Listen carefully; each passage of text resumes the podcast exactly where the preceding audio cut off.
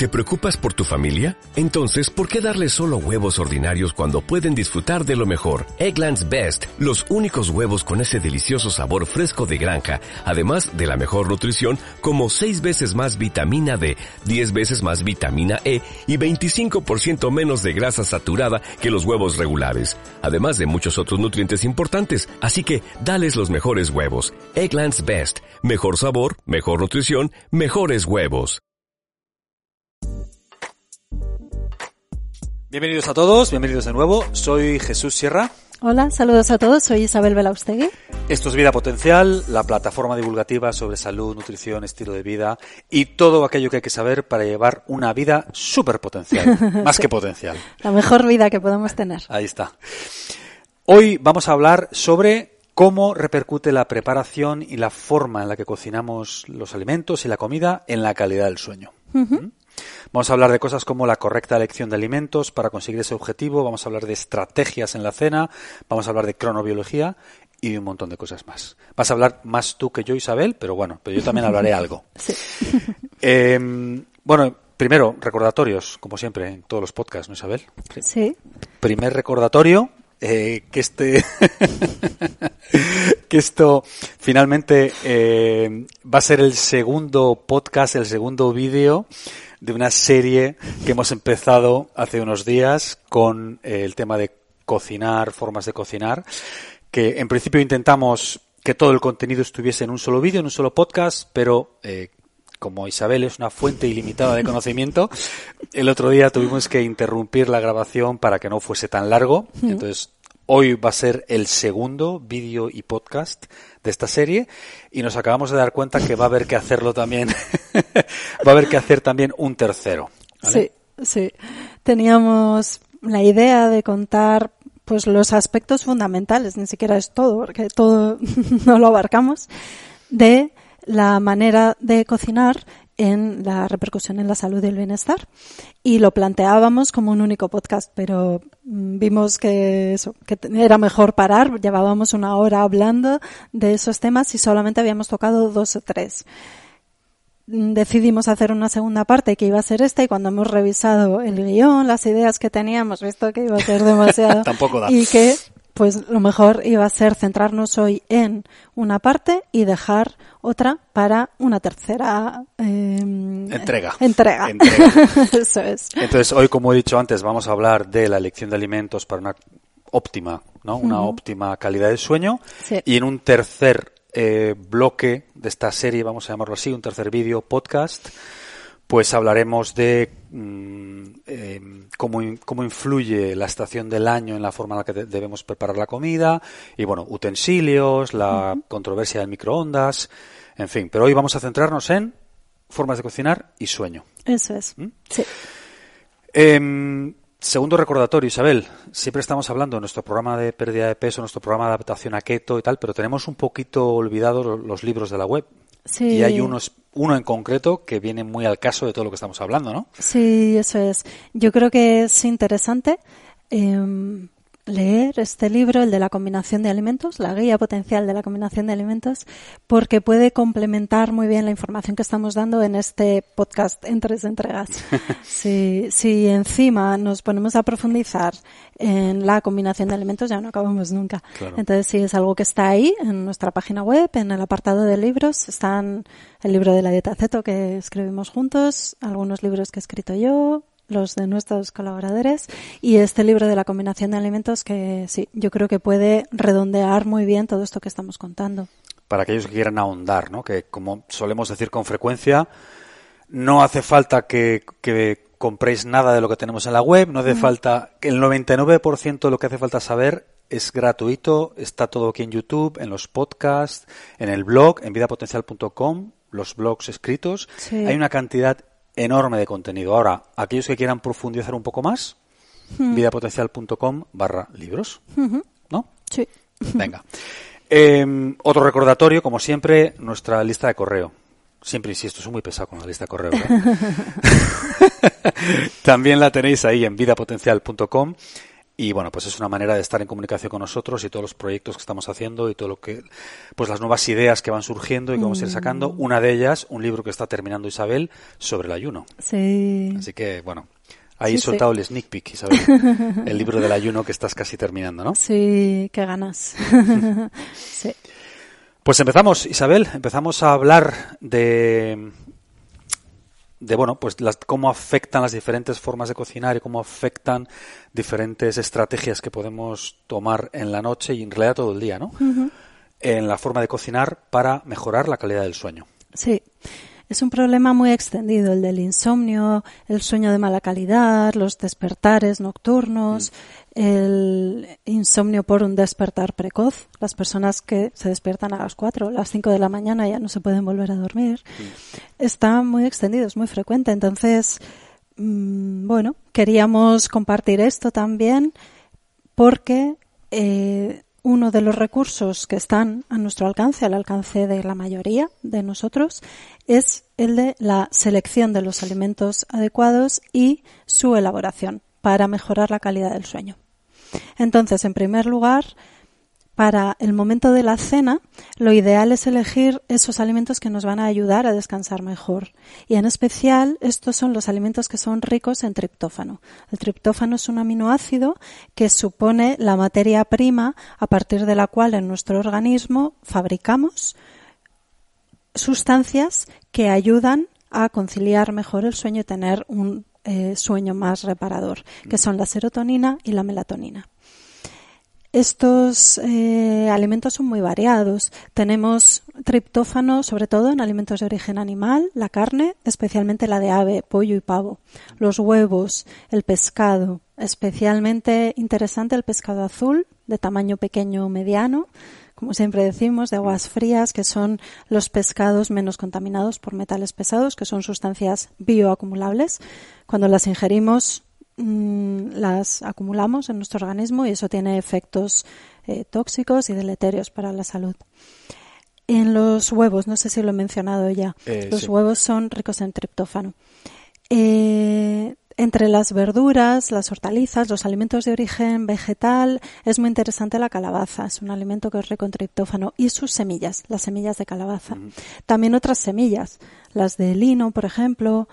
bueno, semillas en general eh, y frutos secos son alimentos que aportan triptófano. Es rica también en triptófano la leche y el queso. Para quienes beban leche y tomen queso. Sí, porque ha saltado un montón de gente de su silla ahora mismo piensan que estás promoviendo activamente el consumo de leche. Y no, ya sabéis, en vida potencial hablamos a menudo de este aspecto del el efecto perjudicial del consumo de leche y derivados lácteos, sobre todo cuando son de producción industrial, de vacas estabuladas y explotadas a nivel industrial, como eso, bueno, tiene efectos muy importantes en nuestra salud y está todo explicado. Hay vídeos ya y textos escritos donde eh, explicamos todo esto. Entonces, no, no animo a consumir estos productos. Lo que digo es que estos alimentos, leche y derivados lácteos, en particular el queso, son ricos en triptófano y para quien pueda y quiera tomar estos alimentos, pues ahí tiene una fuente de el precursor de las sustancias que le van a ayudar a estar más relajadito y a eh, entrar mejor en el sueño. De ahí viene antiguamente lo de las abuelas, un vasito de leche caliente, ¿no? Sí. Cuando la leche era de mucha más calidad que ahora, claro. Claro, un vasito de leche caliente nos calma. Y en parte es por ese alto contenido en triptófano. El triptófano es precursor de la serotonina, que es la hormona de la serenidad, de la calma. Entonces el vasito de leche caliente nos calma por eso. También porque hay un componente emocional en los alimentos, en la alimentación. Y la leche está muy vinculada con la sensación de cariño, de eh, cobijo, de apoyo, de cuidado, porque está en nuestra memoria ancestral eh, ya que es el primer alimento que tomamos cuando venimos al mundo y además lo tomamos en brazos de esa persona que nos cuida. Entonces ya queda vinculado el sabor y la sensación de ese alimento con todo ese componente emocional.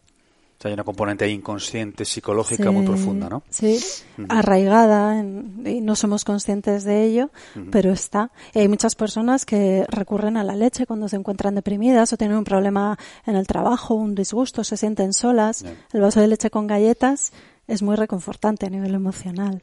Insisto, de nuevo, no estoy diciendo que haya que beber leche y comer galletas, por favor, que quede claro. Pero que el razonamiento detrás de eso es ese, ¿no? Sí, por supuesto hay otros factores también, ¿eh?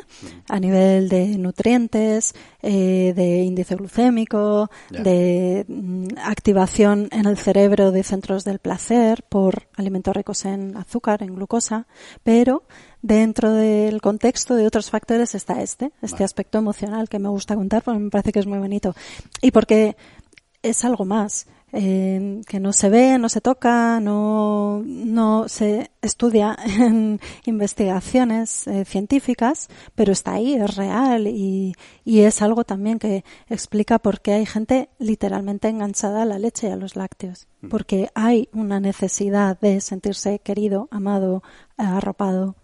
Y eso lo encuentran inconscientemente en la leche. Isabel, los psiquiatras ahora mismo están diciendo que esto es intrusismo. No, yo no, pretendo. No, lo digo en bromas, lo digo en bromas. Esto, mira, esto puede ser una ayuda para las personas que se dedican a esa esfera, a psicólogos, psiquiatras, terapeutas. Puede ser muy interesante que empiecen a incluir la alimentación también en su arsenal terapéutico. Y a explorar toda esta vertiente también, ¿no? Cuando una persona que tiene mm, desequilibrios del estado de ánimo a nivel emocional, a nivel psiquiátrico, em, incluso trastornos en el curso de pensamiento.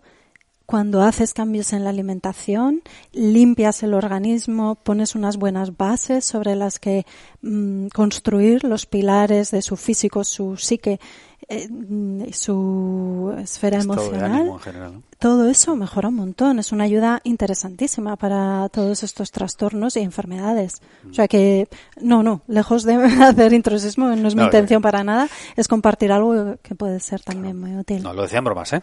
Pero bueno, vamos a volver a triptófano. La leche puede ser rica. Para aquellos que tomen leche, es un alimento rico en triptófano. Sí, y mira, ahora ya, con esto que hemos contado, se puede entender porque el vasito de leche caliente por la noche ayuda a conciliar el sueño. Eh, otro alimento que es rico en triptófano y es muy interesante es el aguacate.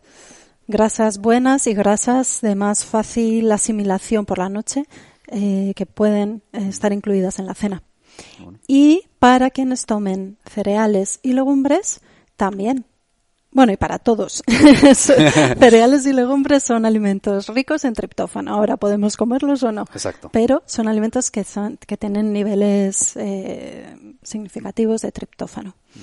Ahora, la cena no es el momento ideal para incluir cereales y legumbres. Esto también es un aspecto importante. ¿Vale? Entonces, quien los tome y que los tome en otro momento del día. ¿Vale? Entonces, una buena cena ya de entrada que va a ayudar a conciliar el sueño y tener un sueño de mejor calidad es aquella que aporta los nutrientes que necesitamos para descansar bien. En este caso, pues el triptófano. Genial. La manera en la que preparemos estos alimentos también va a influir en la calidad del sueño. Consumir los alimentos crudos requiere más trabajo en nuestro aparato digestivo que consumirlos cocinados. Cuando cocinamos el alimento ya estamos haciendo una predigestión. Trocear los alimentos, em, cocerlos, eh, saltearlos, estofarlos, la aplicación de calor empieza a digerir esos bloques y a em, desmenuzarlos, a hacer que lo que incorporemos sea más sencillo. ¿ya? estamos facilitando la posterior digestión en el tubo digestivo, ¿no? Eso es. Le damos el trabajo adelantado a mm. nuestro estómago. Entonces, esto es muy importante para la cena, porque por la noche, por la cronobiología, por los ritmos circadianos, los ritmos de 24 horas de nuestras funciones vitales, por la noche la función del aparato digestivo está mm, atenuada, funciona con menos fuerza. Entonces, meter en la cena una ensalada, por ejemplo, que es un conjunto de alimentos crudos, es darle a nuestro aparato digestivo mucho trabajo para un momento en el que está renqueante, en el que no está pletórico, ¿no? No tiene toda la fuerza para poder asimilar correctamente todo eso.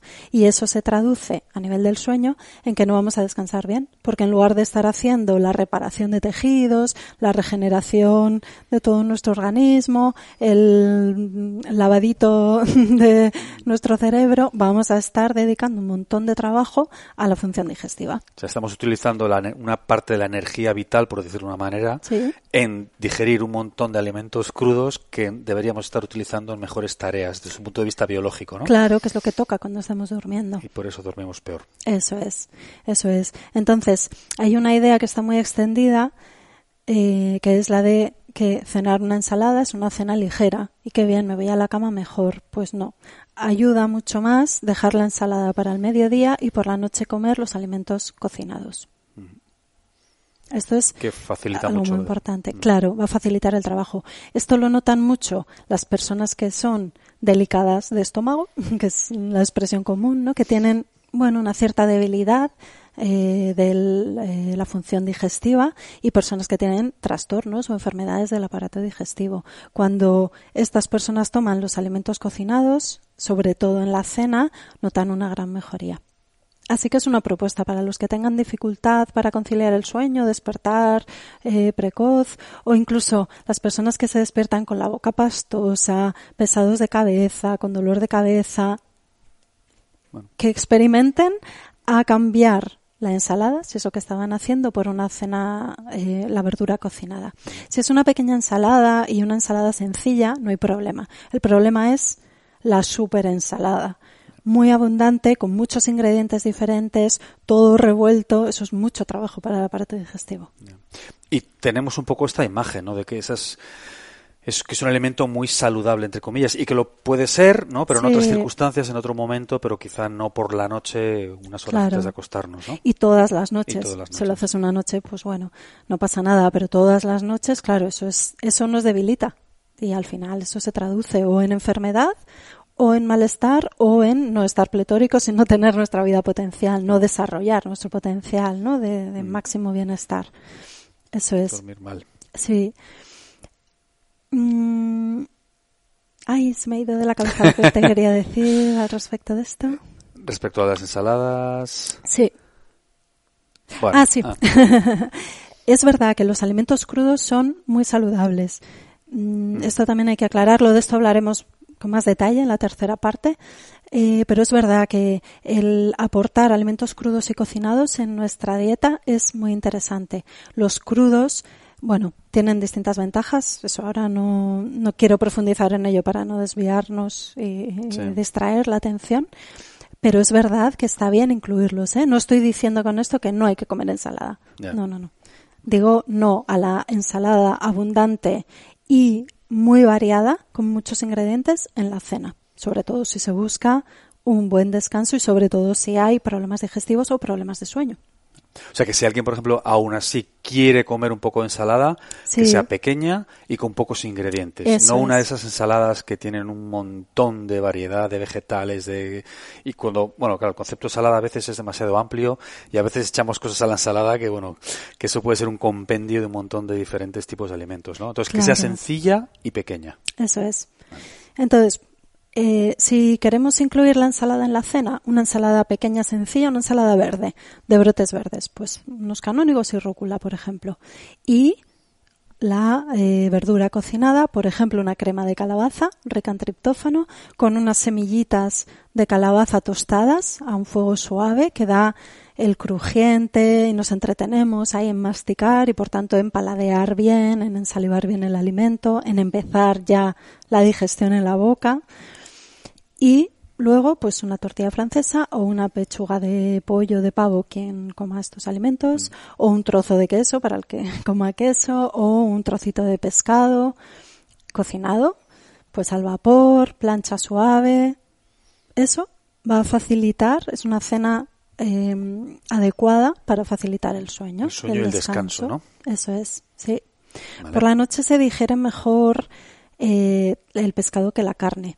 La carne, sobre todo la carne roja, es mejor dejarla para el mediodía. por la noche, mejor pescado. Son proteínas de más fácil digestión. Y si además queremos facilitar la digestión de, de la proteína de origen animal, la carne, el pescado, podemos acompañar con un poquito de cebolla pochada.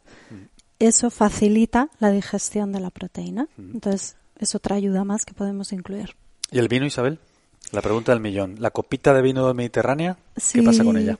El vino tinto ha mostrado también que puede eh, facilitar la síntesis de serotonina y melatonina y por tanto facilitar la inducción del sueño.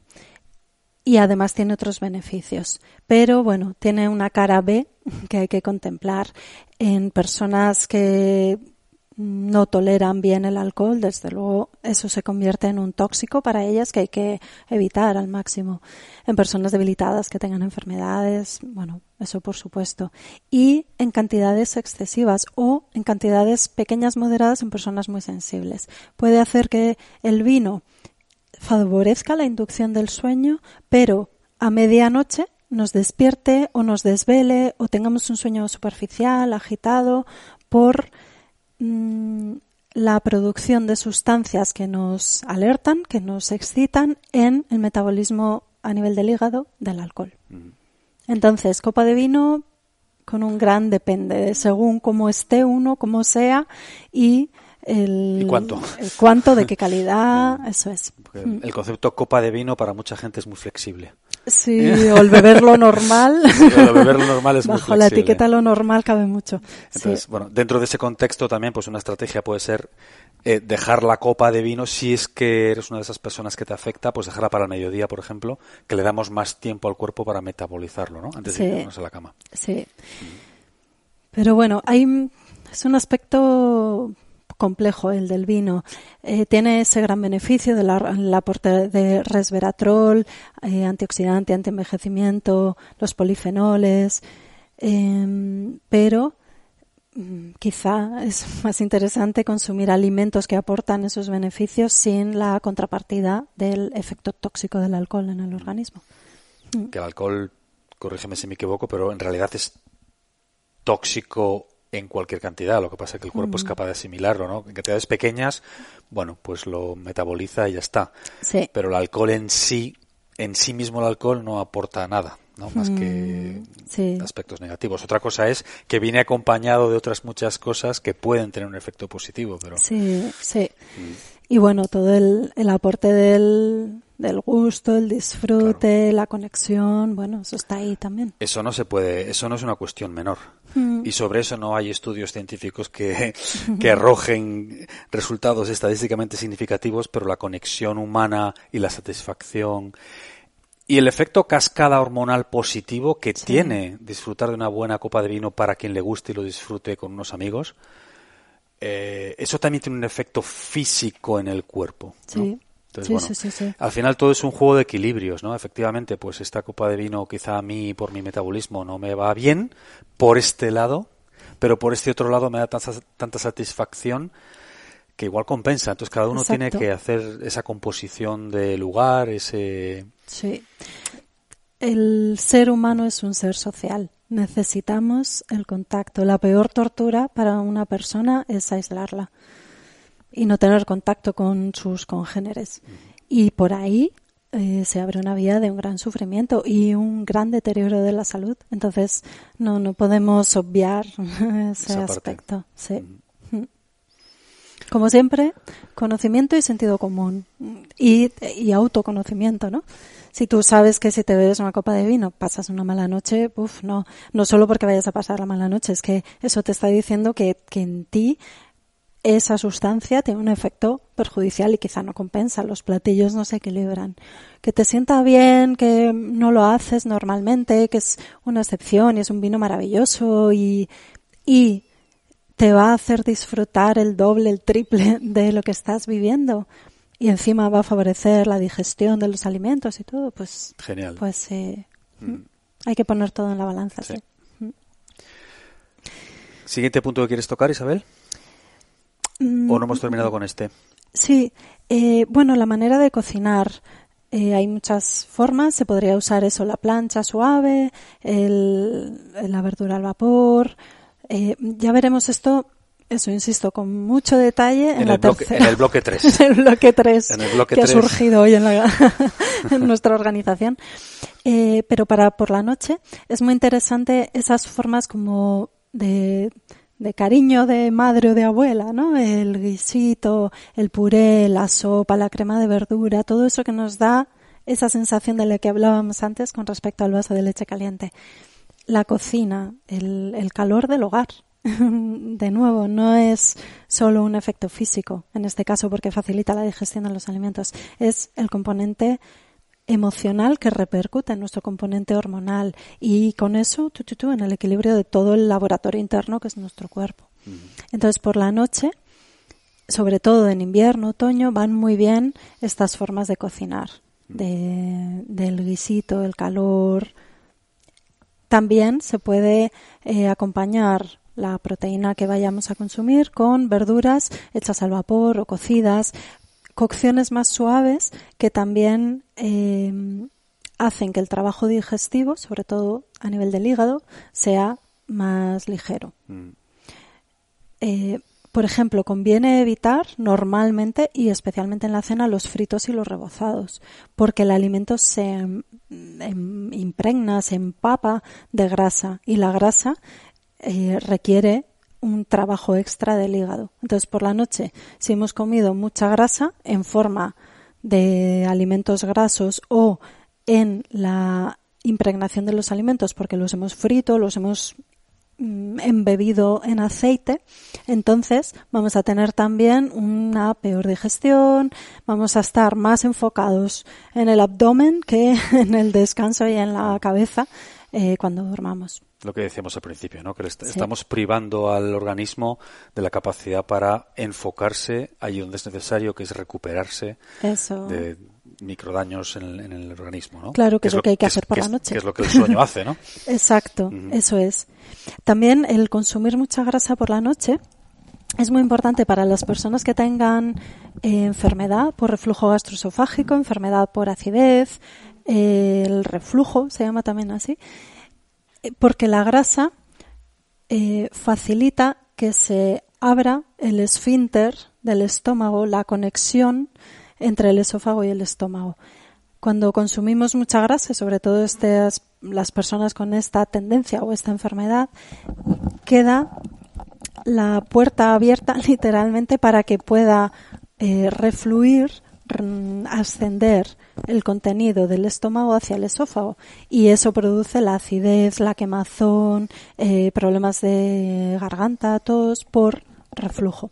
Porque encima por la noche estamos haciendo una digestión más lenta porque nuestro aparato digestivo no funciona en su con toda su fuerza y porque nos vamos a ir a la cama y al estar tumbados asciende con más facilidad todos estos es algo físico, ¿no? Que la- Mecánico, lo- lo- mecánico sí. que lo tiene más fácil para volver. Eso es.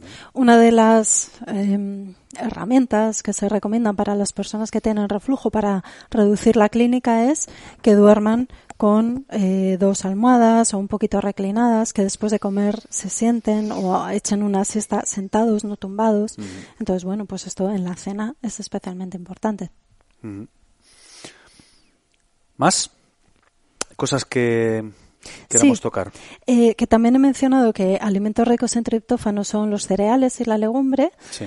pero en la cena no es el mejor momento para introducir las legumbres y los cereales quienes consuman estos alimentos. Eh, por lo mismo, porque hay mm, un trabajo digestivo extra que se hace mejor a mediodía que por la noche. Son alimentos más difíciles de digerir, más complejos en su digestión por el alto contenido de almidón.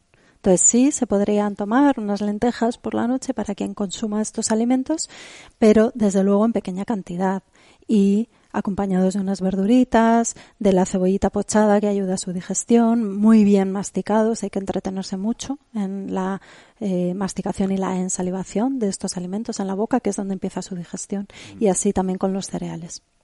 Por eso es especialmente importante con los, las legumbres y los carbohidratos, ¿no? La masticación. Sí, Que siempre defendemos que hay que masticar bien toda la comida, siempre. Pero especialmente en los carbos, en los carbohidratos por esta razón, ¿no? Y los, Sí, porque son alimentos ricos en almidón, con un alto contenido en almidón y eh, la digestión de el almidón se eh, inicia en la boca.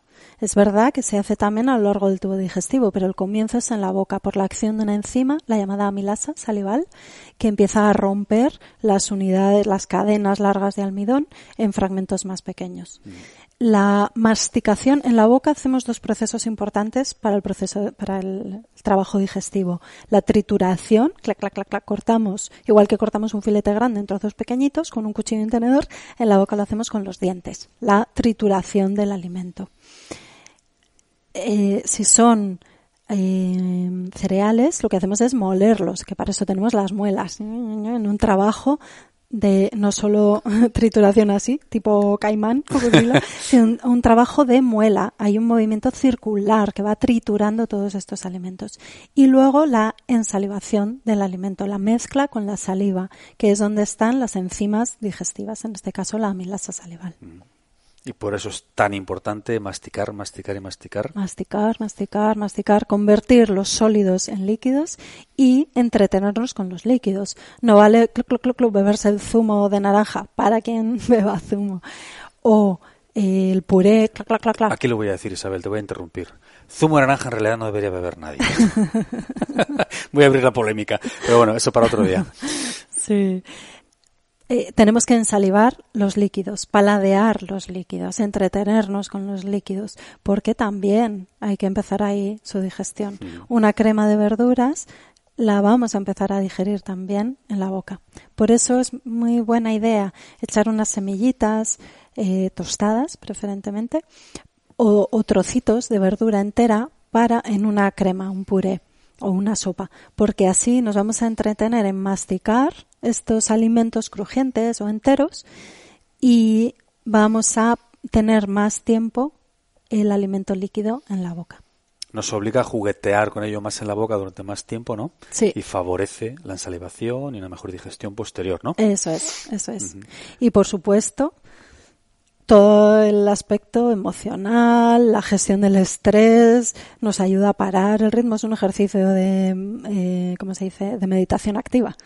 Atención plena, el mindfulness, atención plena. ¿Qué tenemos en la boca? ¿Qué sabores tiene? ¿Qué texturas? ¿Qué matices? ¿Cómo va cambiando? A medida que masticamos se van liberando también nutrientes, eh, sustancias volátiles que mandan señal a nuestro cerebro de qué es lo que va a llegar al estómago y entonces empieza a mandar las señales para que mm, se, prepare la acogida de la mejor manera y con eso la asimilación de la comida.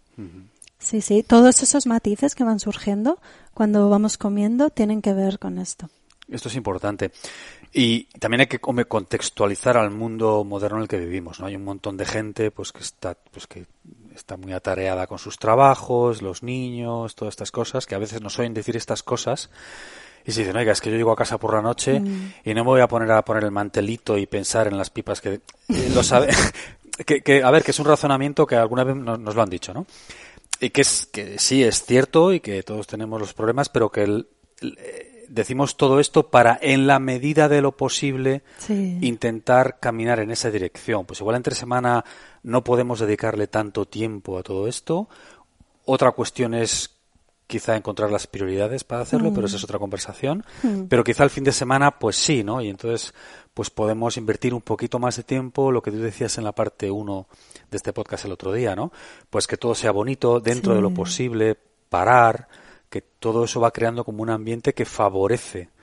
No es una cuestión solo psicológica, es físico también. ¿no? Inicia algo que favorece una digestión mejor y, bueno, el sistema parasimpático. Bueno, bueno, hay muchas variables, pero lo que quiero decir con esto es que alguna vez nos han hecho este tipo de, de comentarios o reflexiones que, bueno, pues que es verdad que vivimos en el mundo en el que vivimos y hay que hacer un equilibrio de compromiso. Pero todas estas cosas que decimos es para que cada uno pues intente eh, caminar lo más posible en esa dirección dentro de sus posibilidades y de lo que quiera, que quizá haya gente que es que, oiga, yo no quiero hacer eso. Bueno, pues genial, pero estamos explicando el razonamiento que hay detrás, ¿no? Eso, sí, sí, sí.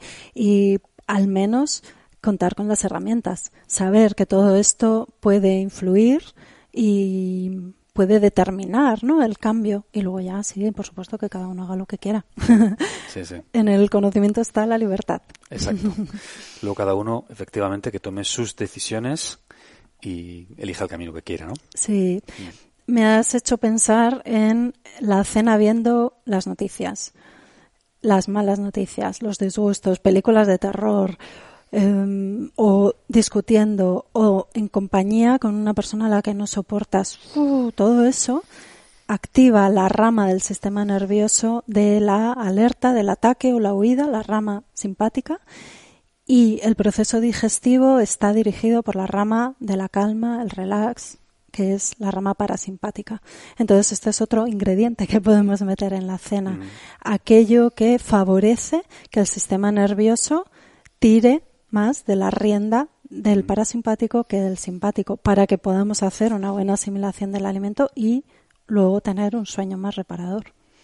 ¿Puedo hacer una anécdota evolutiva sobre esto? Sí. Si uno está haciendo la digestión porque está todo relajado en, la, en, la, en, la, en el frente de su cueva y está relajado ahí con el fuego y está haciendo la digestión y de repente aparece un león, el cuerpo de repente decide que hacer la digestión ya no es una prioridad Mm, que le den por saco a la digestión, la corta, activa al simpático y hay que salir corriendo o intentar defenderse del león. Exacto. Entonces, el cuerpo no puede hacer ambas cosas. O estamos en el parasimpático o estamos en el simpático. O estamos haciendo la digestión relajados y disfrutando del momento o estamos en la guerra, entre comillas. Sí. Eh, entonces, eh, si estamos comiendo, que en teoría deberíamos facilitar el parasimpático, pero al mismo tiempo le estamos mandando un estímulo al cerebro de que estamos en una situación de estrés, pues es muy complejo. Es, es, incapaz de manejarlo eso, ¿no? Claro. Y hay personas que son especialmente sensibles a estas, a esto, en las cuales es mejor que no coman si están en un momento de estrés, porque es que les va a sentar mal la comida, va a ser mayor el daño que el beneficio de ingerir. un alimento porque hay que comer, porque hay una necesidad. Mm. Es que en ese momento es prioritario estar en paz. Entonces, si no puedes estar en paz, es mejor que no comas, porque te va a bloquear y te va a hacer daño físicamente y a todos los aspectos, por supuesto. Sí, sí. No puedes comer con el león delante. Exacto. Así que acciones, acciones factibles, realizables hacer, pues sí si vamos a comer viendo la televisión, que tampoco es lo óptimo, pero bueno, que por lo menos no sean calamidades y cosas terribles y noticias y malas noticias, que por lo menos sea algo agradable de ver. Claro. De lo malo malo, una película de humor que una de terror. ¿no? claro, sí, sí, sí. Y una buena conversación y también quitarse estímulos estresantes. El ordenador y, voy escribiendo los mails del trabajo y además me meto en las redes sociales y, tengo un bombardeo de noticias que a mí me alteran. calma, que es momento de comer en general y especialmente de cenar, que es el, preámbulo de un descanso, una reparación, de, de poder ponernos a punto, ¿no? Para poder seguir adelante. Mm. ¿Qué más? Hemos hablado del ritmo circadiano, de la cronobiología. Eh, se refiere a que tenemos un reloj interno, clic, clic, clic, que va eh, modulando los ritmos de las distintas funciones vitales. A nivel digestivo lo que sabemos es que al final del día hay un debilitamiento o una entrada como en cierto reposo del aparato digestivo. Por eso lo que decíamos de la cena, ¿no? que conviene que sea fácil para el aparato digestivo y también conviene que sea prontito. El ritmo circadiano afecta también a los niveles hormonales de las distintas hormonas. Tenemos hasta 60 hormonas descritas. Eh, en particular, afecta a los niveles de insulina. Y lo que sabemos es que por la noche bueno, perdón, a niveles y a la función de la insulina. Lo que sabemos es que por la noche, a partir de las 8 de la noche aproximadamente, la em, insulina tiene un mayor efecto. Hay una mayor sensibilidad en nuestras células a la insulina. La insulina es la hormona que facilita la entrada de glucosa en las células. Es el portero que dice, venga, pasa. Mm. Y la célula abre la puerta y entra la glucosa. Pues por la noche las células están como locas con el portero y dejan abierta o puerta, eh, responden más. ¿no? Entonces, es muy importante también o muy útil tener esto en cuenta a la hora de la cena para adelantar la hora de la cena y para evitar los alimentos que son ricos en hidratos de carbono, que son los que producen la mayor respuesta de insulina o los que estimulan la mayor producción de insulina en el organismo. Lo hacen todos, todos los alimentos estimulan la producción de insulina, pero especialmente los hidratos de carbono y las proteínas. Entonces, esto tiene que ver también con lo que decía antes de la legumbre y los cereales. Si por la noche incluimos en la cena alimentos que tienen un alto contenido en hidratos de carbono, vamos a hacer que por esa hiperrespuesta de la célula a la insulina se acumule más eh, glucosa en forma de grasa de reserva y que eso predisponga a un aumento de peso o a bloquear la pérdida de peso en personas que están haciendo algún tipo de dieta para bajar de peso. Mm. Esto es muy útil también porque, de nuevo, es una sutilidad, pero es un detalle que puede suponer una diferencia clara en personas con estos objetivos. O sea, la gente que busca estrategias para control de peso, bajar de peso, es especialmente importante que presten atención a la ingesta de carbohidratos en la noche, alimentos de alto índice glucémico en general, ¿no? Claro, eso mm. es, sí para todo ese grupo de personas que dicen que 500 calorías son 500 calorías, las comas por la mañana o por la noche, este es el razonamiento que hay detrás de por qué no es lo mismo 500 mm. calorías de carbohidratos a las 11 de la mañana que a las 11 de la noche, porque el cuerpo no responde igual.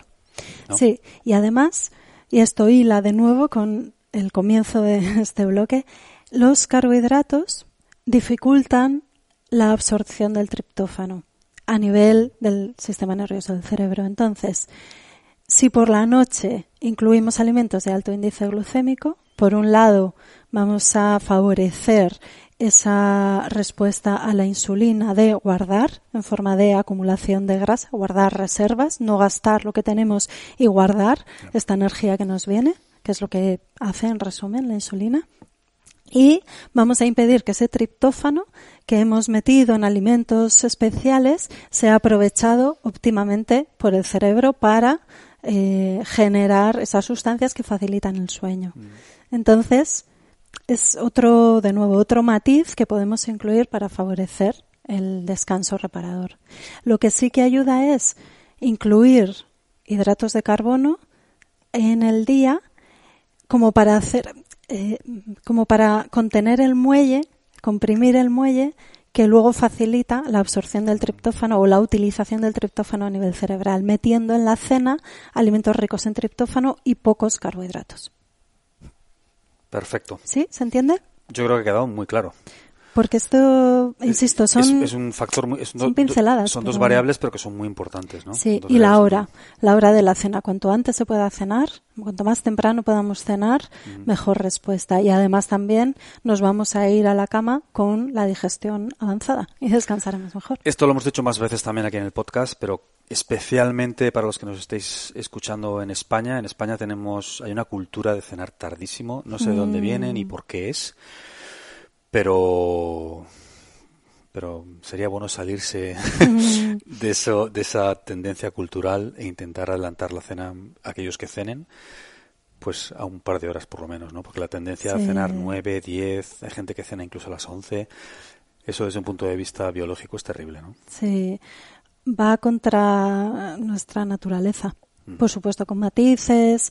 Eh, hay personas que son eh, tipos de reloj mm, biológico tempraneros, los tardíos, de esto también hemos hablado ya. Por supuesto que esto luego hay que eh, personalizarlo, ¿no? En cada uno. En términos generales es así, es lo que contamos. ¿Cómo es este dicho que de cenas abundantes están las sepulturas llenas? Ese no me lo sé. Yo me, sabía, lo de desayuna como un rey, come como un príncipe y cena como un pobre. pobre, ¿no? Eso es. Ese me lo sabía yo. Sí. Eso también. Y por ejemplo, en relación a esto, y como autora del libro del ayuno, que bueno, ya vamos a ir soltando sneak peeks, como decía antes, puestos a ayunar, alguien que quiera, por ejemplo, hacer ayuno intermitente, es adaptable a cada uno, cada uno tiene que buscar su mejor estrategia, pero puestos a elegir, probablemente sea mejor estrategia saltarse la cena, ¿no? Sí. Que el desayuno, por ejemplo, ¿no? Exacto. En este sentido, sí. Ahora bien, hay personas que son muy sensibles a estar en ayunas eh, y, por la noche el ayuno les despierta, las activa, porque también en el ayuno hay una eh, mayor producción de adrenalina, bueno, nos despeja. Entonces hay personas que prefieren cenar porque así saben que van a descansar mejor y se pueden saltar el desayuno. pues si se van a saltar el desayuno, que cenen pero pronto. Eso es. Perfecto. que cenen pero pronto, alimentos ricos en triptófano, pocos carbohidratos, con tranquilidad, con un mantel bonito y sin ver la televisión. Eso. ¿Eh? Muy bien. Lo he, muy buen resumen. ¿Lo he resumido bien? Perfecto. ¿Qué más tenemos apuntado por ahí, Isabel? De todos esos temas que hemos estado antes repasando que no queríamos que se nos escapara ninguno. Nada, yo creo que lo esencial para poder elegir la mejor manera de cenar para tener un sueño más reparador está dicho. Lo hemos tocado todo, ¿no? Hemos hablado del vino, hemos hablado de el entorno, hemos hablado de todo lo que teníamos que hablar, yo creo. Sí, cena ligera. Sí, espero que esto ayude. Mm que sea de ayuda para los que nos están escuchando, que también si lo encontráis interesante, que lo compartáis con las personas que pueda haber en vuestro entorno con insomnio, pesadillas, dificultad para conciliar el sueño, despertar precoz. Ah, mira, una cosita, y con esto acabamos, como una curiosidad. Al parecer, la falta de sueños, de ensoñaciones, aunque dicen que todos soñamos, aunque unos lo recuerdan y otros no, eh, al menos la falta de recuerdo de que hemos soñado se asocia con niveles bajos de vitamina B, B de Barcelona. Es un mm. grupo de vitaminas y para quien detecte esta anomalía, pues puede investigar por ahí. Probar. Y luego me gustaría, antes ya para, antes de acabar, me gustaría decir una cosa también. Incluso aquellas personas que piensan que duermen bien, Puede ser que llevas toda la vida durmiendo medio bien y para ti eso es dormir bien porque nunca has dormido bien de verdad. Eh, que no sabemos lo que no sabemos, como dice el dicho, ¿no? Entonces, hombre, también puede ser incluso esas personas que dicen, porque también nos encontramos con esto, ¿no? Dicen, no, yo duermo genial o a mí tal cosa no me afecta. ¿Estás seguro? Prueba. Eh, entonces, incluso esas personas que creen que duermen bien aún tomando alcohol por la noche, aún comiendo ensaladas, aún todas estas cosas que hemos dicho, ¿por qué no probar durante una semana o diez días y ver si hay diferencia? Quizá efectivamente, porque efectivamente hay, hay outliers genéticos, ¿no? Hay gente que, bueno, por lo que sea. Mm. Pero es muy probable que, que quizá pueda mejorar. Entonces, bueno, yo invito a la gente que no cree que, que duerme mal o que no cree que tenga problemas de sueño, bueno, a probar todo esto que hemos hablado hoy. Sí. A ver qué tal. Eso, experimentar y observarse. Sí.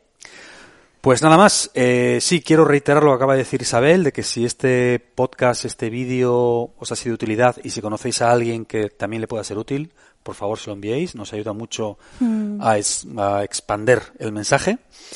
Y nada más, que suscribáis a vidapotencial.com, a este canal de YouTube, a nuestro nuevo canal Vida Potencial Salud, también aquí en YouTube.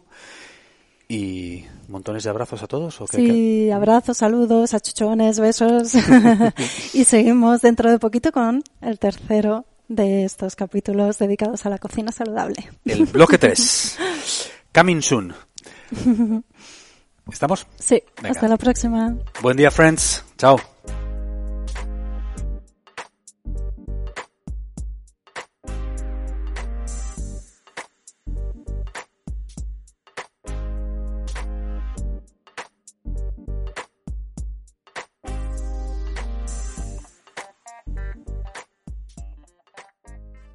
¿Te preocupas por tu familia? Entonces, ¿por qué darles solo huevos ordinarios cuando pueden disfrutar de lo mejor? Eggland's Best, los únicos huevos con ese delicioso sabor fresco de granja, además de la mejor nutrición, como 6 veces más vitamina D, 10 veces más vitamina E y 25% menos de grasa saturada que los huevos regulares, además de muchos otros nutrientes importantes. Así que, dales los mejores huevos. Eggland's Best, mejor sabor, mejor nutrición, mejores huevos.